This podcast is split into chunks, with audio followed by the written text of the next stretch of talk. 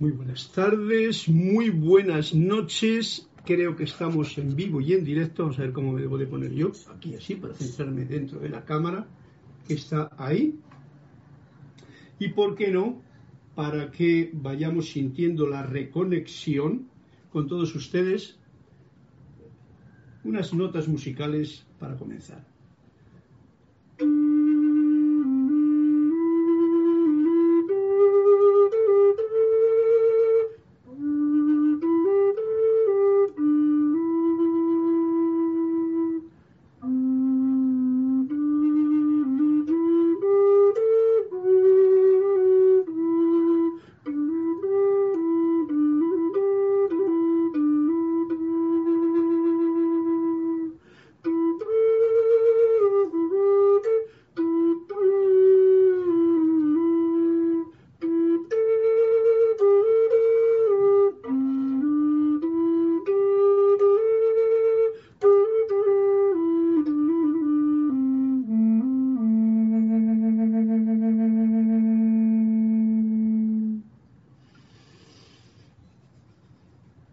Sonido, el de esta flauta, que nos hace la introducción a esta que es la clase o la charla que tenemos la oportunidad de abrir el corazón, el salón de clase, desde aquí, desde casa, expresándonos en la voz del yo soy, que es el título que lleva esta clase precisamente para que sea esa voz de yo soy la que se manifieste ahí, cerradito, así no me veo yo y les veo o miro hacia ustedes, porque si no me distrae la imagen. Muy buenas tardes a todos una vez más, mil bendiciones y la magna y todopoderosa presencia yo soy mí reconoce, saluda, bendice a esa presencia yo soy victoriosa en cada uno de sus corazones. Les eh, invito, por supuesto, a que, a ver dónde está esto, Serapis Bay Panamá, les invito a que hagan sus comentarios, hagan sus preguntas, sus preguntas también, me indiquen un cuento para que fluya con mayor armonía el nivel de la clase y a desearles que tengamos un momento especial siempre en conexión con esta parte interna superior, el gran yo soy, la fuente que está dentro de cada uno de nosotros. O sea, ser conscientes, más aún en este momento en que estamos desgranando palabras de los maestros ascendidos, palabras de los seres de luz, o sencillamente sentimientos de vida, que son lo que estos seres de luz nos están aportando para poder caminar en este plano de la materia en el que estamos. Voy a leer un poquito los datos que tengo aquí para reconectarme yo con ustedes. Silvia Krop, desde León, dice desde Guadalajara, México, bendiciones. Naila Escolero, buenas tardes hermanos y hermanas, bendiciones desde San José de Costa Rica. Flor Eugenia Narciso, bendiciones Carlos y a todos. Reporto mi sintonía a la clase desde Cabo Rojo. María Laura Mena, hola y bendiciones. Abrazos cuánticos desde Argentina. Un fuerte abrazo para ti. Flor Eugenia ya me pide un cuento, que es la página 203, así ya nos anticipamos. Y María Mirella Pulido, buenas tardes, Dios les bendice desde Tampico, México. Abrazos y besos. Juan Carlos Plaza, ajá, bendiciones para todos. Juan Carlos reportando sintonía desde Bogotá, Colombia, y José Ramón Cruz Torres me pide la página 39. Pues esa será. María Laura me la 338. O sea que vamos a tener como alegría en este cuento. Recordemos que hoy me parece que ya va a ser la última clase de la que voy a tener la oportunidad en este año de estar conectado con ustedes. Así es que gracias por el año entero, gracias por su perseverancia, presencia, comentarios y todo el asunto, y gracias pues a este año entero con todas sus bendiciones que si las hemos sabido aprovechar, están ahí presentes para todos. Recordemos siempre que estamos en la escuela de la vida, y la escuela de la vida es para aprender a recordar lo que realmente somos. Por hacer un sencillo eh, como apunte definitivo, de lo que realmente es. Saludos, señor, desde Querétano, México. Este es José Ramón Cruz Torres. Y Lorena Chirboga, bendiciones desde Ecuador. Y Naila Escolero, veamos lo que nos dice la página 266. ¡Wow, wow! Bueno, pues venga, vamos con los cuentecitos porque luego tenemos ese punto final de que es más fuerte, eh, que es el de como el libro de Manuel. Recordáis lo que estábamos hablando, que era como digamos que una de las en las actividades del capítulo que estamos llevando a cabo, asuntos de este tiempo y, lugar, el final de la clase anterior era sobre la tortura y el abuso de niños, en fin, esas horribles situaciones que muchos seres humanos aquí, no sé por qué motivo, se permiten el lujo de caminar por esos caminos, inmiscuyendo además a otras almas en ello. Y veremos la lección que Emanuel nos da para el aprendizaje que esto nos puede traer a todos nosotros. Rosaura Vergara desde Panamá, buenas noches Carlos y a todos los hermanos, un fuerte abrazo también para ti. Naila Escolero me pide la página 266, me ha dicho, y con ello vamos a comenzar la clase. Así es que una forma que sabéis todos que es de comenzar la clase es reconectándonos conscientemente con la fuente. Yo lo hago siempre y en esta última clase, la voy a llamar la última de este año, ¿eh? del 20, 20, mírate a ti mismo y no pierdas mucho tiempo mirando fuera porque ya vemos lo que tenemos por delante. ¿eh? Cada cual que sepa a lo que se atiene porque este es un momento bien delicado para todos. Em, por lo tanto, os invito a que conmigo tomemos una profunda respiración, inhalando, ahí donde se encuentren con comodidad y con tranquilidad. Este aliento de vida, esta, eh, bañarnos internamente con el aire, con el aliento de vida, con el prana, con la fuerza que nos da todo, ya que sin aliento no podríamos vivir. Lo más importante, y que sea agradecido. Ese sentimiento de gratitud por este aliento de vida que tenemos la mayor riqueza que el ser humano tiene y ser conscientes de aprovecharla. Inhalando, agradecidos, soltando y relajando. Y juntos, así os invito a que digáis la siguiente afirmación conmigo. Magna y todopoderosa presencia yo soy, fuente de toda vida, anclada en mi corazón y en el de todos ustedes y en el de todos los seres humanos. Yo te reconozco como la única presencia, el único poder, la única fuente y suministro en todo el universo. Y ahora pongo mi atención en ti y te invoco a la acción. Asume el mando de mi atención, de mis cuerpos emocional, etérico, mental y físico, que conscientemente te ofrezco. Derrama tu corriente de luz, tu energía, tu amor, sabiduría y poder en cada latido de mi corazón. En tu nombre, ahora pongo mi atención en este eterno amanecer y sol de mediodía y recibo tu magna presencia, tu luz y tu vida en esta actividad en la que nos encontramos ahora y en todas las actividades en el resto del día. Gracias, Padre Madre, porque así es. Y gracias a todos ustedes por poder reconectarnos conscientemente juntos con lo que realmente somos. Es, es mágico, es bien importante esta reconexión que, bueno, yo la hago con esta frase que digamos que la tengo en RAM porque es un, momentum armonioso, un momentum que ya tengo de alegría, de júbilo, de, conscientemente decir, mm, en este momento yo me reconecto conscientemente con lo que yo soy. Y entonces pongo al servicio de esta gran presencia de vida, pongo al servicio mis cuatro vehículos inferiores, y le pido que mi atención se enfoque en esa dirección. Este, en este caso concreto, en todo lo que vaya a ocurrir en este momento. De esta forma, y esto es un ejemplo para que cada cual lo pueda hacer con lo que quiera en su vida diaria, pues ya sabes que eres tú, o sea, la presencia yo soy en ti, la que está guiando tu vehículo. ¿Por qué? Porque tú estás permitiendo que lo, que lo dirija.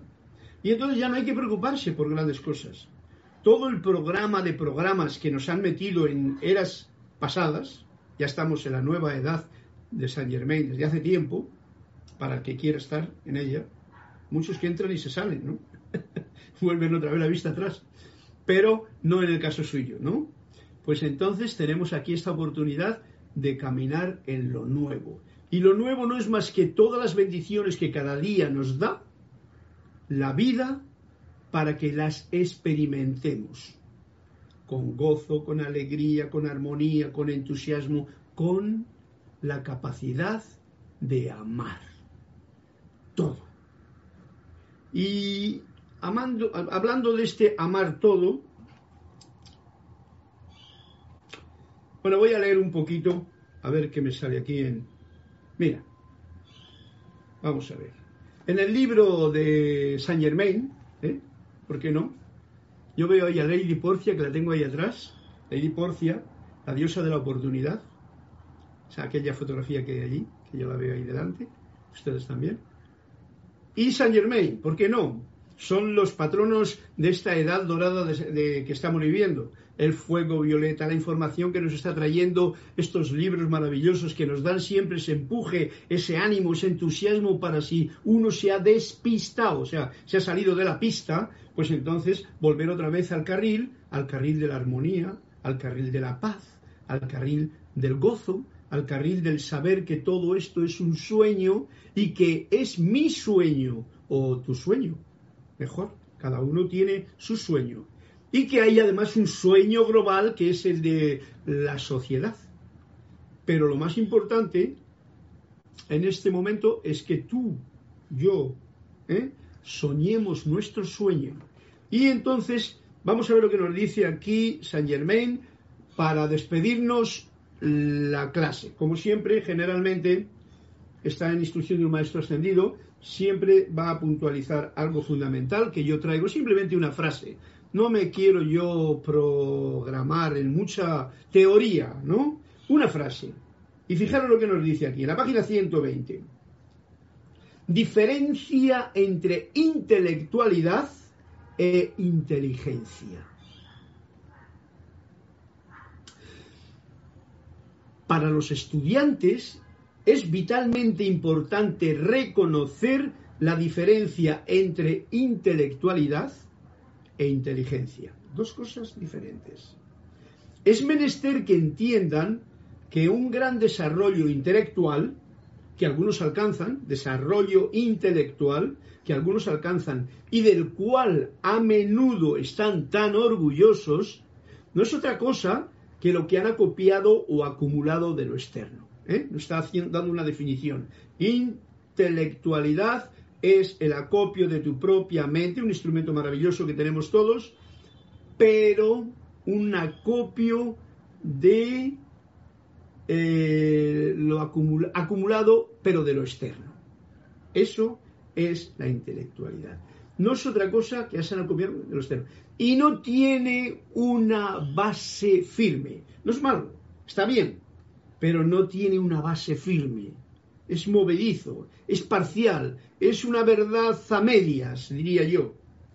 Sin embargo, sin embargo, dice aquí, mira, lo opuesto a esto es la magna inteligencia de Dios, la cual ellos recibirán desde adentro.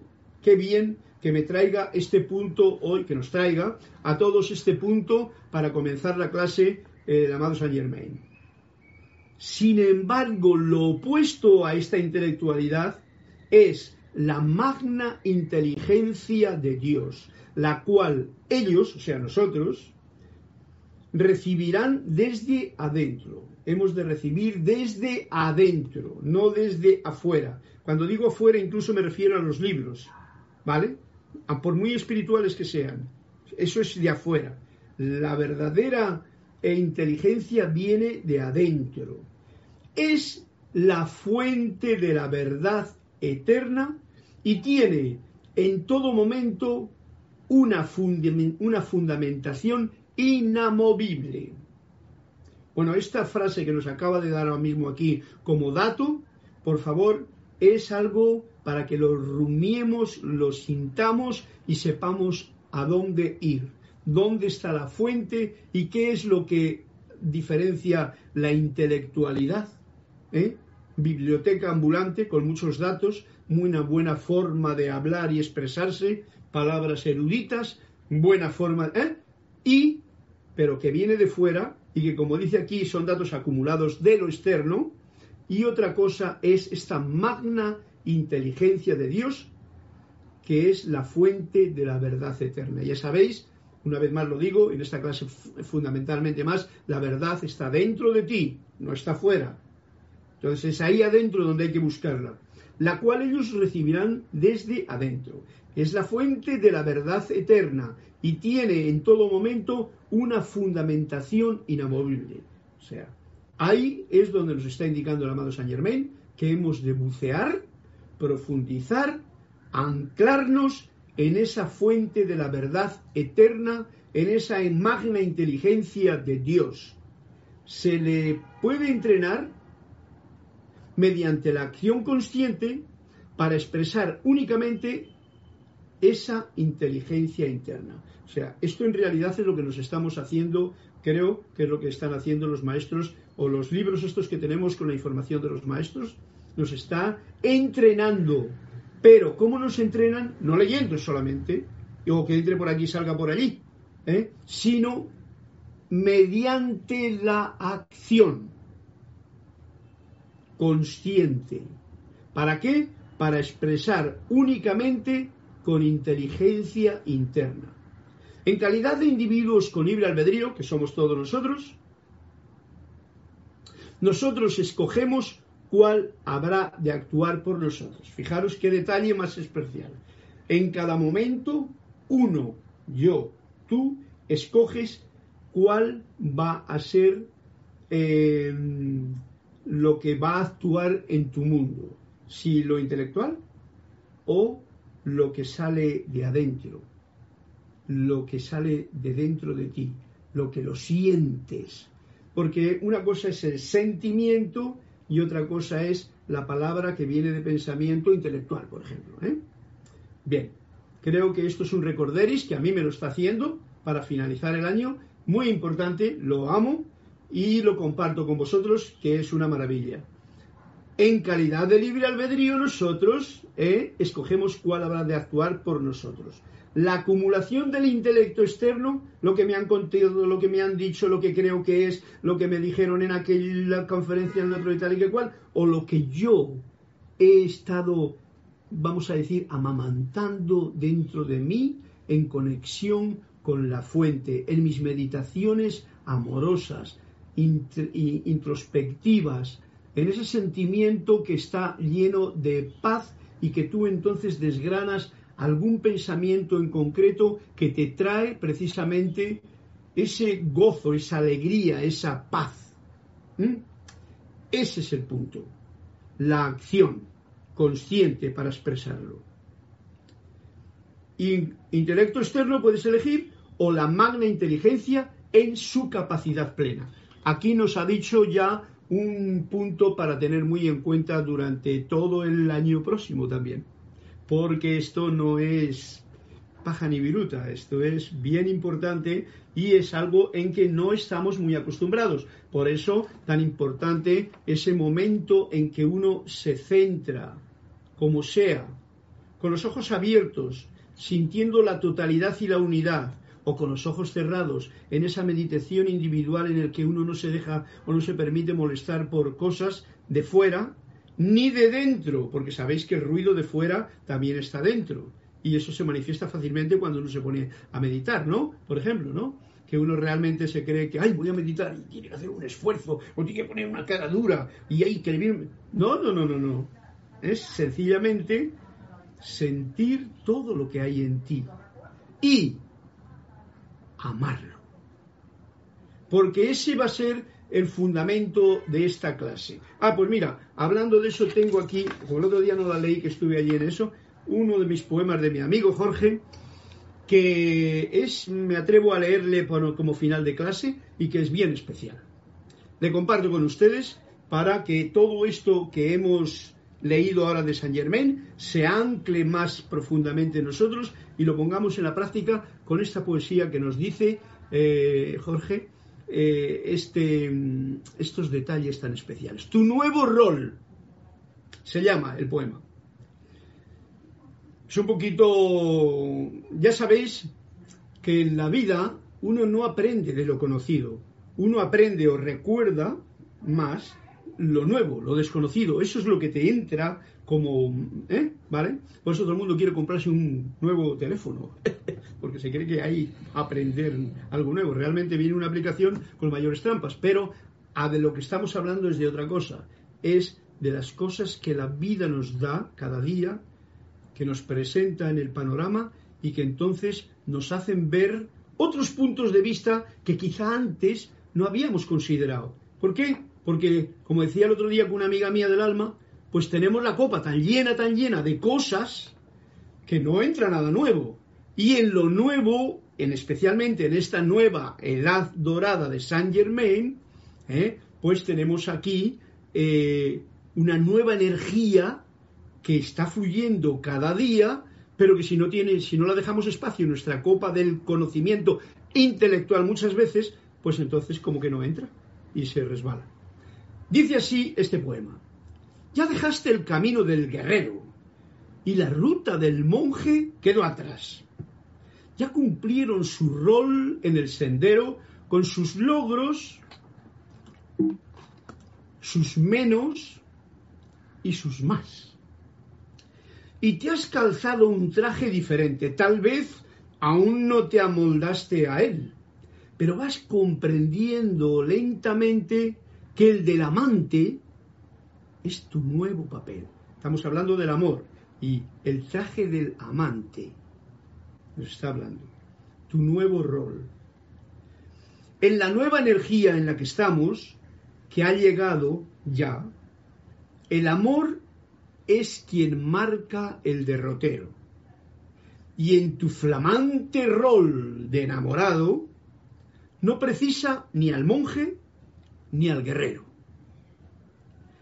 Y empiezas a entender que en tu escenario atrás quedaron rezos y bravuras, y que en vez de la espada o el rosario, lo que está a tu servicio es la ternura.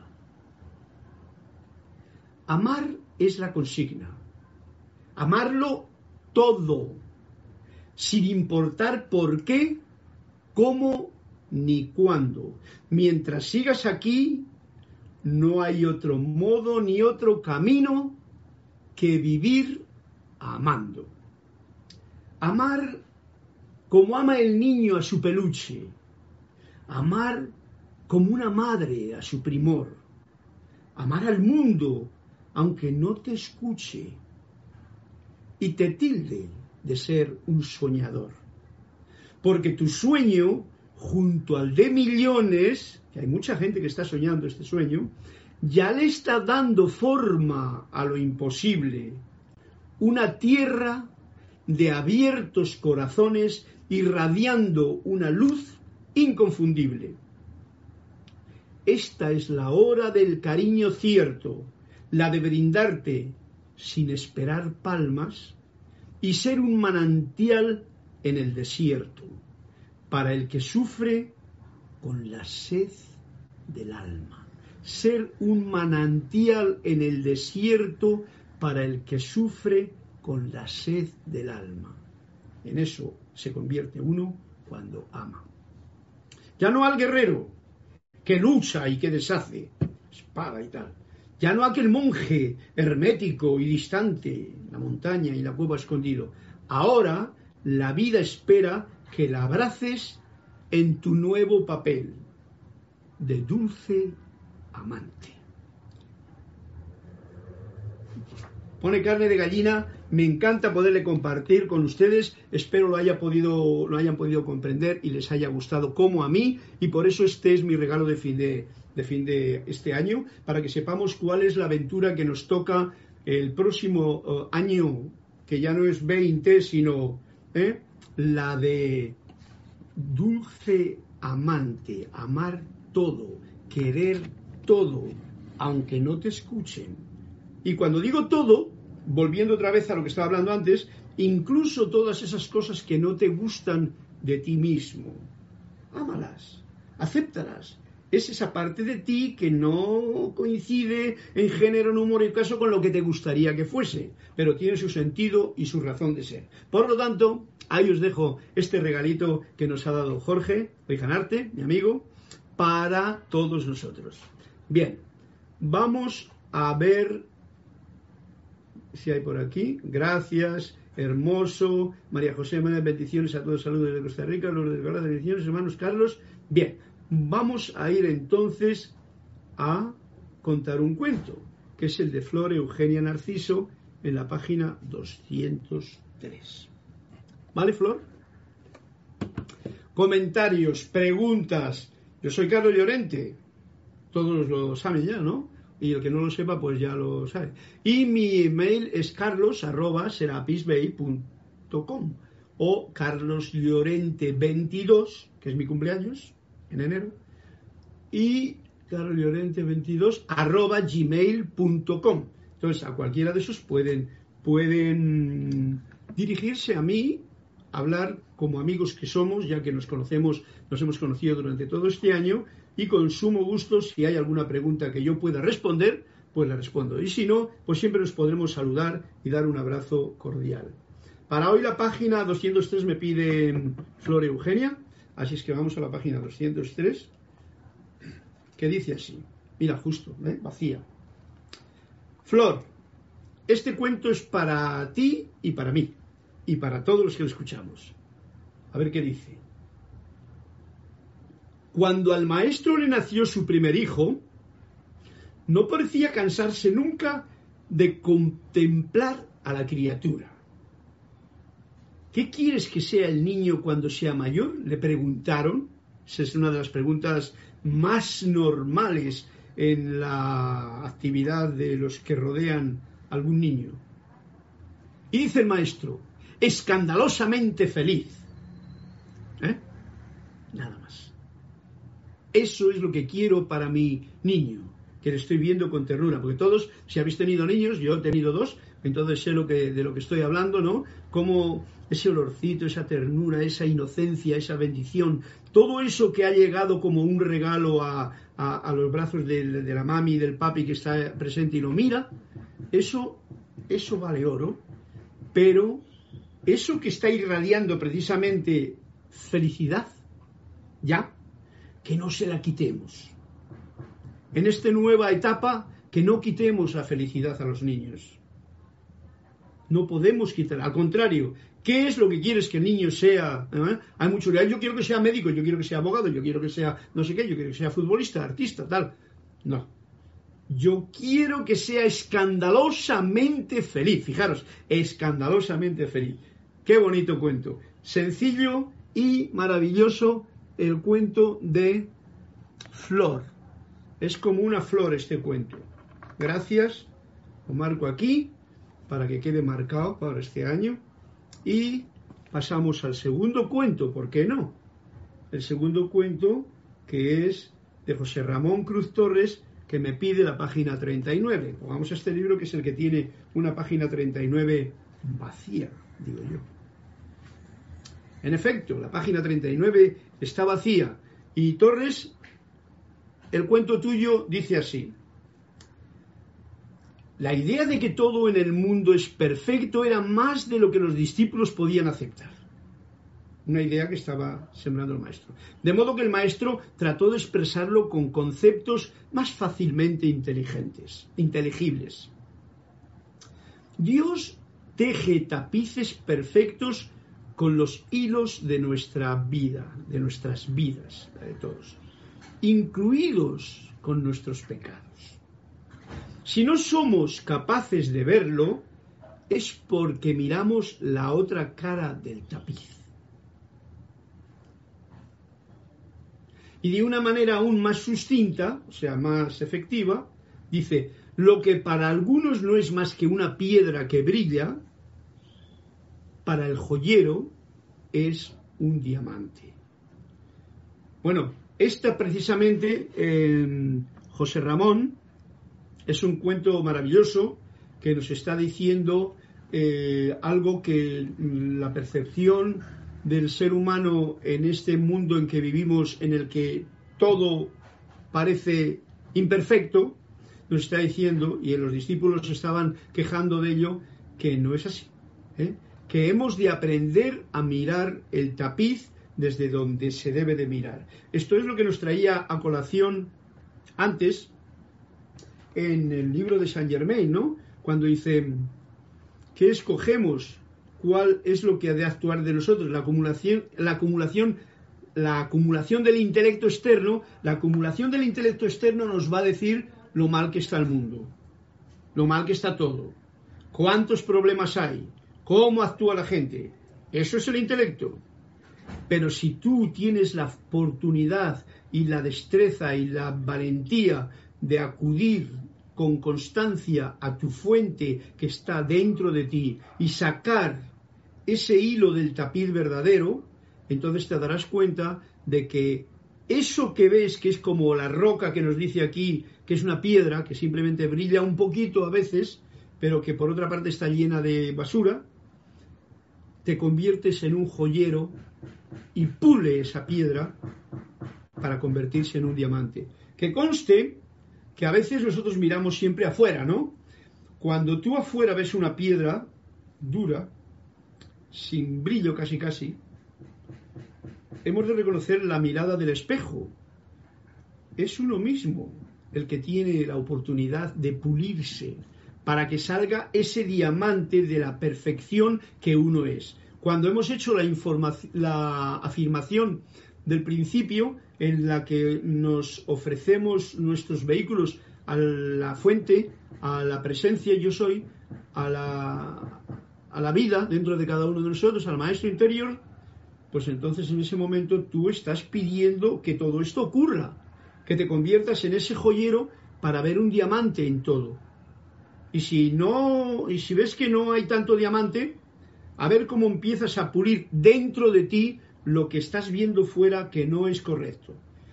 Por eso, el cuento de, el poema nos lo dice que ya se acabó lo del guerrero. No se trata de pelear contra o de escaparte de, como hace el monje, ¿no? El monje se escapaba de, del mundanal ruido se iba a una cueva porque allí por lo menos iba a estar en paz, meditando y tal. Una mentira, porque eso no es cierto, porque luego se va con sus propios rollos, pero eso es lo que no lo han pintado y pareciese que eso era la forma de, de funcionar, pero no. La del guerrero cogía la espada y ¿dónde hay que luchar? Aquí, cruzadas, matar cátaros, lo que haga falta. Estos son todos enemigos de Dios.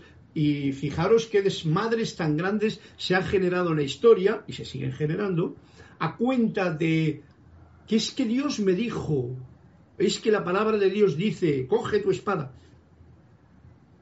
No hay espadas ya en esta época nueva. Hay que ser amante y amoroso porque es la oportunidad que nos da la vida para caminar en esta edad dorada. Y todo lo demás, bueno, cada cual elige. No hay problema. Si tú estás eligiendo una espada, pues igual puedes cortar pan, o te puedes cortar el dedo, o puedes pinchar a alguien. ¿eh? O puedes armar una batalla con la cual siempre en cualquier batalla los dos pierden. ¿eh? Pero si te dedicas a ser, en este nuevo rol que nos dice el poema, te dedicas a ser un, eh, como decía aquí, dulce amante, un que hace, que está al servicio con ternura, que el amor es la consigna, que es un manantial de agua fresca en el desierto para el que sufre con la sed del alma, pues entonces ahí está la actividad que nos corresponde precisamente para este nuevo año entrante. Gracias, Jorge. Digo, ¿cómo te llamas? José. No, José Ramón, por este cuento maravilloso. como tenemos otro de María Laura, que me pide el 338, y por qué no, yo hoy voy a desgranar los cuentos porque todavía falta tiempo y la cosa va rápida. Página 338, eh, María Laura Mena desde Argentina nos invita a que nos cuente o a entender este cuento. Vamos a ver qué es lo que dice. Mira, casi casi llegas al final del libro, Laura. Pero no, aquí tenemos un cuento pequeñito que también tiene, como veis estos cuentos tienen tanta enseñanza y va todo junto. Aquí no hay que hay que seguir, no, no, ya sabéis, yo sigo la melodía de la clase y la melodía de la clase me la pone, me la ponen ustedes con estos cuentos. Esta es esa interrelación que tiene la comunidad al compartir algo tan sencillo con este juego que, yo, que nos hemos inventado, de compartir un, cuento que nos está dando unos puntos muy cruciales, que a veces pueden choquearnos un poquillo, pero que hay una gran verdad dentro porque vienen de una introspección profunda. Y nos dice así, Laura, en cierta ocasión, el maestro yo casualmente como un discípulo le decía a un visitante, tengo a honra el hecho de haber sido personalmente admitido como discípulo por el Maestro, mientras que se cuentan por centenares los que han sido rechazados. Este muchacho estaba orgulloso porque el Maestro le había dicho, venga, adelante. Cuando tuvo ocasión el maestro, cuando tuvo ocasión, porque no a veces no siempre tienes la ocasión, a veces, pues, si hablas y la copa está muy llena, por ejemplo, pues no se entiende lo que uno dice, ¿no? Entonces el maestro pues se calla. Cuando tuvo ocasión, el maestro le dijo en un aparte, vamos a dejar una cosa muy clara desde el principio. Si tú fuiste escogido y otro no, fue únicamente porque tú estabas más necesitado que ellos. ¡Wow! ¿Ha visto María Laura? Este cuento es muy especial, porque muchas veces, y lo voy a poner de una forma no cruda, sino sin masticar, eh, yo lo he pensado muchas veces y lo he venido a decir desde cuando estaba yo dando las clases allí en, esto y, yo mismo me encontré con todos estos libros. Digo, mira, tenemos libros de los maestros, tenemos maestros, tenemos todo esto aquí y. ¿No será porque somos bastante burros bastante mentirosos, bastante... ¿eh? Y por eso acudí yo allí en España a poner a mi grupo, eh, grupo de Palas Atenea y otro que tengo de San Germain, porque a mí trabajan los dos juntos, porque quería descubrir la verdad en mí. Y porque me daba cuenta de que en realidad, si tengo tanto maestro, si me ha venido tanto libro, si me viene tanta información, no será porque quizá eh, soy un poquito burro de Moliera, ¿eh? Porque muchas veces la gente se cree que, como el, como el discípulo este, ah, me ha elegido a mí el maestro, venga, yo me voy a dar clases por aquí, por allá, voy a dar libros, voy a cambiar el mundo de fuera. Eso es una de las cosas más normales que pasan. Y se pone uno a, convencer al vecino, al otro y al otro, a decirle que lo que yo tengo, porque he sido elegido por el maestro, que para eso tengo libros y tal, eso es la cima de la montaña Everest. Y ya lo, ha dicho, lo ha dicho muy claro aquí el maestro. Dice, vamos a dejar una cosa muy clara desde el principio. Si tú fuiste escogido y otros no, fue únicamente porque tú estabas más necesitado que ellos. ¡Wow! Bonita historia que nos cuenta para que tomemos nuestra comprensión de que a veces el hecho de que tengamos mucha información no quiere decir que estamos más preparados sino que debemos de estar muy atentos para ponerla en práctica y realmente aprovechar esta oportunidad que igual antes las hemos despreciado olímpicamente. Gracias Laura, bonito cuento que nos has contado. Yo no sé si había alguno más, ¿no? Y esto dice Carlos y a todos. Eh, ¿Qué dice Alonso Moreno Valencia? Desde Manizares, Caldas, Colombia. Hombre, Alonso Moreno Valencia me pide la página 125. Yo creo que ya he leído todos, ¿no? Página 125, pues ¿por qué no? Alonso Moreno Valencia, página 125. Ya, eh, tenemos que darnos cuenta de que ya no va a haber más cuentos en este año, ¿vale? Así es que quedémonos con ellos y escuchar la clase o quedarnos bien, rumiarlos, porque es lo que dice Anthony de Melo, no se lo crean que estos cuentos son para leer y ya está. En realidad deberíamos de leer uno y, masticarle, pero bueno, como somos muy juguetones, somos muy... ¿eh? Pues entonces vamos a poner la página 125 y con ella nos despedimos para entrar en el tema de Emanuel de hoy. 125 nos dice algo así.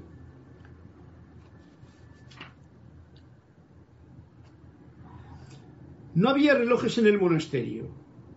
Por eso, cuando un hombre de negocios se quejó de la falta de puntualidad del maestro, le dijo, la nuestra es una puntualidad cósmica, no una puntualidad de oficina. Y al ver que el hombre de negocios no lo comprendía, añadió, todo depende del punto de vista. Desde el punto de vista del bosque, ¿qué significa la pérdida de una hoja? Desde el punto de vista del cosmos, ¿qué significa el incumplimiento de su agenda de trabajo? Wow. Que son profundos estos cuentos porque nos hacen ir, nos hacen ir a esa parte desconocida que hay dentro de nosotros, que es la comprensión del microcosmos que dentro de nosotros está, o del macrocosmos que está afuera, ¿eh? y que del cual no comprendemos prácticamente nada. O hasta que no lo comprendamos, no nos vamos a quedar realmente eh, felices de, comprender un cuento como este. Porque, eh, como dice el cuento de, de Anthony de Melo, ¿Qué significa para un bosque el que una hoja se caiga? Pues nada. ¿Qué significa el que para el cosmos, para todo el plan? Porque nosotros nos creemos que, primero, nos creemos que somos el centro del universo, nos creemos, nos creemos muchas tonterías. Daros cuenta de una cosa muy especial. Cuando yo vine al mundo, el mundo ya estaba, todo funcionando. Una sociedad que andaba como andaba. Prácticamente como ahora, o peor, o mejor, no sé. Para unos peor y para otros mejor, como ahora. O sea, yo no tengo que salvar esta, este, como diríamos, esta pantalla de película en la que un día cuando yo nací caí en ella y tú tampoco.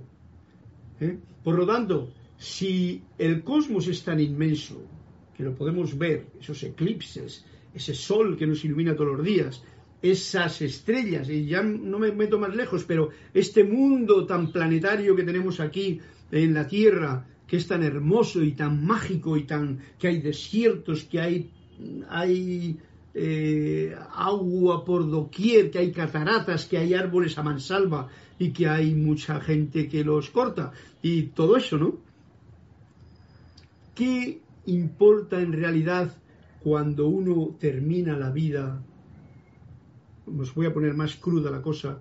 Cuando uno termina la vida, y se da cuenta de que, uy, aquel día falté yo una hora más tarde, llegué, porque mi reloj le había dejado en casa. ¿Qué significa eso en realidad? ¿Tiene algún sentido para la parte cósmica de la existencia de la vida? El que tú... ¿eh? Bueno, por eso el maestro no andaba con relojes ni andaba con, con prisas tampoco, ¿no? Simplemente daba explicaciones para que nuestra mente de aprendiz, que somos todos aquí en este plano, pueda comprender de alguna forma lo que no está tan visible. ¿Ok? Gracias por este cuento, Alonso Moreno Valencia, que me, realmente me hace recapacitar sobre muchas cosas. Y bueno, me hace a mí, espero que también a ustedes, ¿no? Juan Carlos Plaza, este último cuento lo veo como que somos dueños de nuestro tiempo y nos llenamos de afanes diarios que no tienen sentido. Juan Carlos, ha dado en el clavo. Eh, no, los afanes diarios, cuando son afanes, no tienen sentido. Cuando son eh, juegos amorosos y armoniosos y respetuosos con la oportunidad que la vida te da en este momento, ¿eh? todas las cosas tienen sentido. ¿Pero por qué tienen sentido? Porque yo, porque tú se las das. Si tú no das sentido a las cosas, o sea, que vas a trabajar con la rutina del rodar, tal, tal, simplemente haciendo un trabajo de mala gana, eh, esperando salir para poderte eh, ir a otra parte porque ahí estás a disgusto, pues bueno, ese es un problema gordo que habrá que solucionar algún día, ¿eh? y entonces te darás cuenta de que eso, pues, eh, como dice aquí, nos llenamos de afanes daños que no tienen sentido, que eso no tiene sentido. ¿Por qué no tiene sentido? Porque las cosas no tienen sentido. Es yo el que doy sentido a las cosas. Es, eres tú, que soy yo, los que damos o puedes dar sentido a tu vida. No esperes que la de nadie.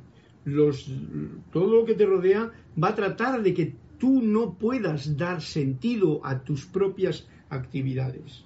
Así de seria es la cosa, y más en estos momentos, y lo podréis comprobar, cómo nos están quitando la libertad de expresión, de, vivencia, la libertad y todo esto. Hay unas fuerzas raras ahí que están empeñadas en ponértelo como más difícil, ¿no? Pero cuidadín, ni espada ni monje, como decía el poema, más bien el ser de dulce amante ante todo lo que se te presente. A ver cómo nos apañamos cada cual.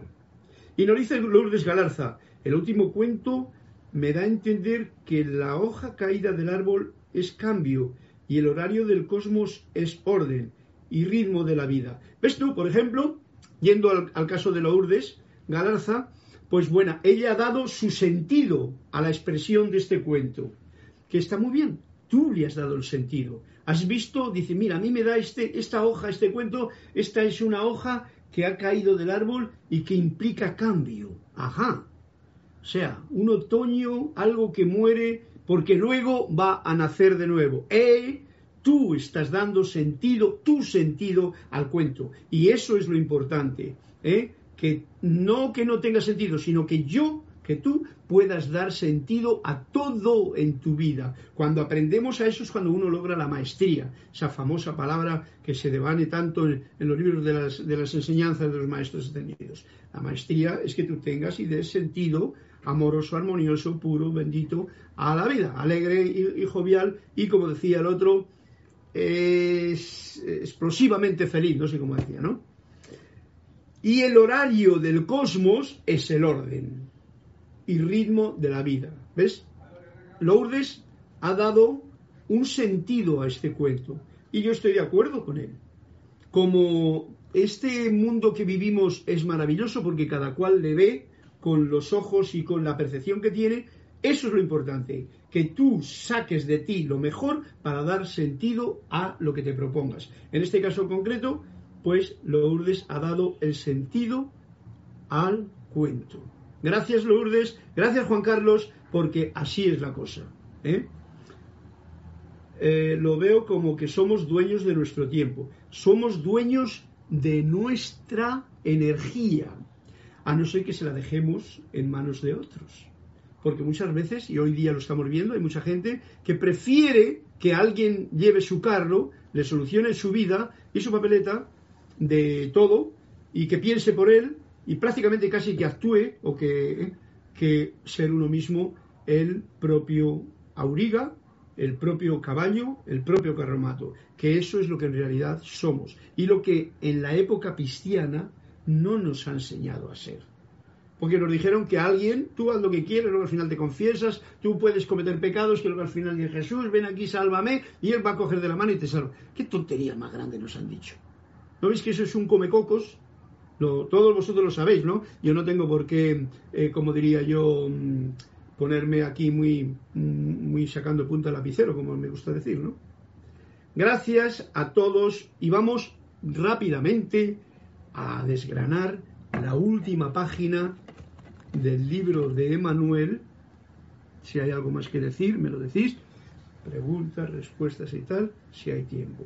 Estábamos en el libro de Emanuel, que decía así. El capítulo que estamos leyendo el otro día, ¿eh? fijaros que ahora mismo estaba hablando del amor, bien, vengo a la poesía, amarlo todo sin importar por qué, como, como ama la madre a su primor, a su niño pequeño, ¿no? como ama el niño a su peluche. Todos habéis sido niños, habéis tenido igual un peluche o habéis tenido un niño, un nieto que ha tenido un peluche y con qué cariñito, eso es como su alma gemela, ¿no? Bien, nos sigue diciendo el, el cuento sobre la tortura y el abuso a niños, que nos estaba diciendo que es una circunstancia espantosa, ¿vale? En términos humanos, la cual no puede tolerarse. Esas eran las palabras de la última clase de, sobre esto de Manuel. Eso no puede tolerarse. En mi vida yo no puedo tolerar ni pensar, ni sentir, ni estar siendo uno con cualquier ser que haga eso. Eso no quiere decir que yo me vaya a coger la espada para pinchar a alguien. No, no. Eso quiere decir que yo no lo tolero en mi vida. Que eso no está. ¿eh? Porque, como nos vamos a ver ahora, todo tiene su sentido. Y como decía el cuento que hemos leído antes, Dios está tejiendo el tapiz y nosotros estamos mirando igual muchas veces por la parte de abajo y no vemos cómo brilla por la parte de arriba. Incluso el pecado. ¿eh? Nos ha dicho, no me acuerdo cuál era el cuento, me parece que era el de Lourdes o el de, el de Laura. Bien, ¿qué han de aprender de esta experiencia no solo el niño sino los padres también, y nos está diciendo aquí el punto de recordarnos que estamos en la escuela. ¿Qué ha de aprender de esta experiencia? Perdón, voy a encender el aire acondicionado porque me tengo un calor aquí. Y si además ahora bebo agüita, gracias agüita, voy a encender el aire acondicionado un poquito. No creo que se note mucho el, el ruido, ya estamos terminando, no hay problema, yo por lo menos no me despisto porque el ruido me despista a mí. ¿Qué han de aprender de esta experiencia no solo el niño, sino los padres también? A menudo ocurre que un niño ha sido abusado y que, aún más, ha perdido la vida por ello. Ha, ha, legado un regalo, eso es lo que ocurre que a veces, que lega un regalo de gran amor y sacrificio a los padres. Esto nosotros no lo podemos ver cuando lo juzgamos así, cuando leemos en la prensa y vemos una noticia que nos meten ahí para mover nuestro mundo emocional. Pero cuando tú lo vives en carne propia, la historia es diferente. Es lo mismo que cuando uno ve cómo una persona desencarna y lo siente y está con él al final de su camino.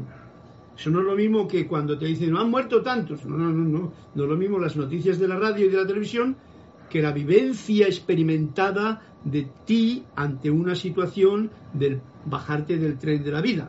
Eso te da una lección a ti. ¿Mm? Y es lo mismo aquí. Eh, a menudo ocurre que un niño ha sido eh, un legado de gran amor y sacrificio a los padres, si es que ellos, los padres, están dispuestos a recibir dicho regalo. Pues nos está indicando esto. Muchas veces los padres no están dispuestos porque se alborotan tanto con la historia, se vuelven tan violentos ante la situación, les salen unas fuerzas por ahí emocionales muy potentes y no se dan cuenta del aprendizaje. Pero sin embargo hay otros que sí, hay otros que comprenden, perdonan, recapacitan, cambian sus actitudes, porque todo eso ha ocurrido por algo en un ser que es parte tuya, y te das cuenta de tú cómo has actuado con respecto a eso. Antes que nos llegue el caso, pues ahora que estamos a tiempo, pues vamos a evitar que esas cosas sucedan en nuestra vida y en la del alrededor, no deseándolo ni teniendo ningún problema con ello. Las almas que experimentan dicho abuso lo escogieron por razones que no que son conocidas solamente por ellos, ¿ok? ¿Vale? O sea, daros cuenta de que esto no quiere decir que antes de la encarnación uno elige ser abusado. No, no va por ahí la cosa. Ocurre en que nuestra forma de ver la vida desde que nacemos hasta que llega cualquier situación de esas, uno o lo que te rodea ha influenciado tu mundo emocional, mental y etérico de tal forma que tú lo has aceptado en algún nivel de conciencia interno o de inconsciencia, vamos a llamarlo, y entonces ocurren cosas que no son lo agradables que serían, ¿no? Por ejemplo, muchas veces se ha dicho, ¿no? No desees el mal a tu prójimo porque te va a venir a ti como boomerang. Muchas veces alguien desea un mal a alguien y resulta que ese, ese mal, en vez de irle a alguien, que ese alguien eres tú, te viene a ti. ¿Mm? Bueno, cada cual porque esto es muy sutil, no quiero yo tocar eh, emociones eh, que se desmadren, sino comprensión amorosa, de amante, eh, ante la situación tan dura que, como ha dicho antes, es circunstancia espantosa. Solamente son conocidas por esas almas.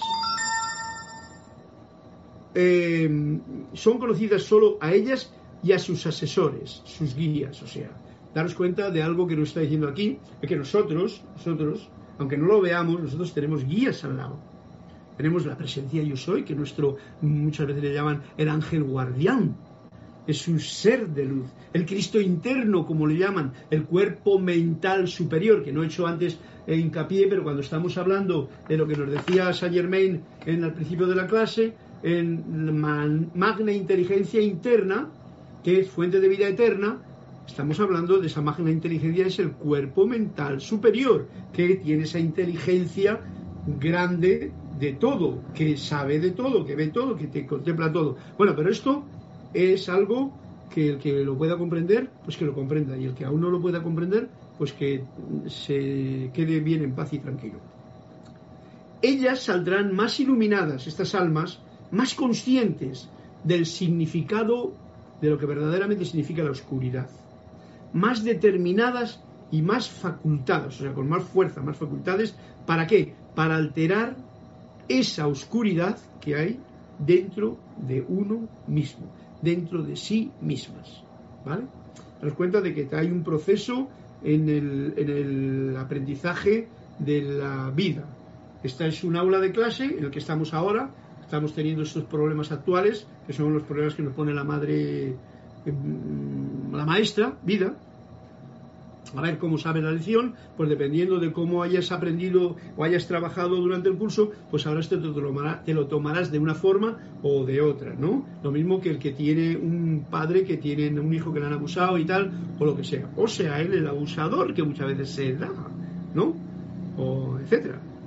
Es imposible que ustedes vean las cosas como las ve Dios. Y veis vosotros, esto está concordando con el cuento que nos ha contado de que Dios está tejiendo un tapiz de perfección que nosotros no somos capaces de ver porque tenemos las gafas o los cristales de la visión muy borrosa por los conceptos, por los programas, por las cosas que tenemos dentro de nosotros mismos, etcétera, etcétera. Entonces, es imposible ¿eh? No es posible que nosotros, ustedes, vean las cosas como las ve Dios. O sea, no las podemos ver. Mientras estemos en este plano, con estos ojos de ver eh, y con un mantel delante que no nos deja percibir, no tenemos la oportunidad de ver lo que el, plan, el plan completo, ¿no? Dejen sus juicios, ¿eh? muy importante, no juzgues, eh, agradece, dejen sus juicios en manos de Dios. Dejen su horror e indignación donde está. No la toquen mucho. Estos asuntos tienen que ser resueltos en su mundo humano, no en otro. Es aquí donde todo esto tiene su sentido. Lo mismo que está ocurriendo ahora mismo, todo esto es para que aquí tanto los unos como los doses, o sea, los que están en el uno, en la unidad, como los que están en la dualidad, el uno, dos, ante esta situación actual que está viviendo el mundo, van a tener su enseñanza, su aprendizaje, su oportunidad de aprender la lección, aquí y ahora. ¿Eh? Nada más. Y mientras tanto, vivamos llenos de entusiasmo, alegría y júbilo, que es lo que les deseo yo a todos ustedes, porque ya son. Ah, falta todavía un poquito. Bien, bueno, pues entonces, esto es la página 150 del libro de Manuel en el asuntos de este tiempo y lugar. Y como yo no cuento más que de día en día, y no me da tiempo a leer la última página del capítulo, para ir más allá del planeta Tierra, eso sería el capítulo siguiente, el 14, pero lo leeremos el próximo año, si Dios quiere, porque nunca se sabe cuánto, cuántos años vamos a recorrer, ¿no? Lo importante es recorrer bien este día. El siguiente capítulo será sobre el aborto, o sea que estas cosas son durillas, ¿no?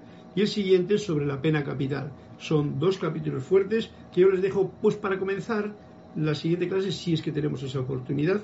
Y mientras tanto os agradezco a todos vuestra presencia, vuestra compañía. Salud. Y termino la clase con una bendición, porque creo que la siguiente clase, yo no lo sé exactamente, pero me parece que la siguiente clase va a ser, eh, ¿cómo diría yo? ¿Dónde está el calendario aquí? ya no va a ser la próxima 15. Ah, pues mira, es el 22, martes. Ah, pues justo. El 22 martes tendré la otra clase y entonces tendré tiempo de terminar este capítulo. Le dedicaremos para así terminar bien la cosa en este capítulo y empezar con una nueva situación si es que empezamos. Gracias. Mientras tanto, voy a em, desearos eh, un excelente día con un poquito de música para despedirnos de esta clase. Me parece que no había ninguna cosita más por aquí. A ver, a ver. ¿Qué pasa aquí? Se pone como. Que viva la música. Pues venga, que viva la música en tu corazón, Graciela. Pues gracias.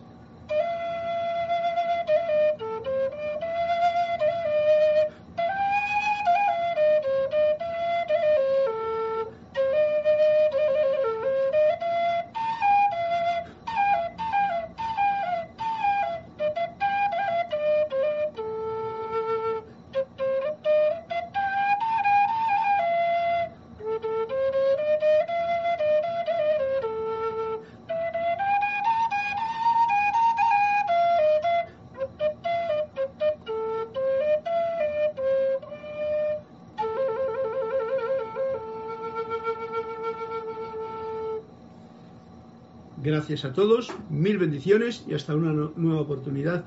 Mil bendiciones en la luz de Dios que nunca falla. Ya que tenía pensado yo hablar hoy de unos puntos que tenía de paz, pero espero que esta clase haya sido llena de, de paz, de armonía y de comprensión para todos. Fuerte abrazo y hasta una nueva oportunidad. Gracias.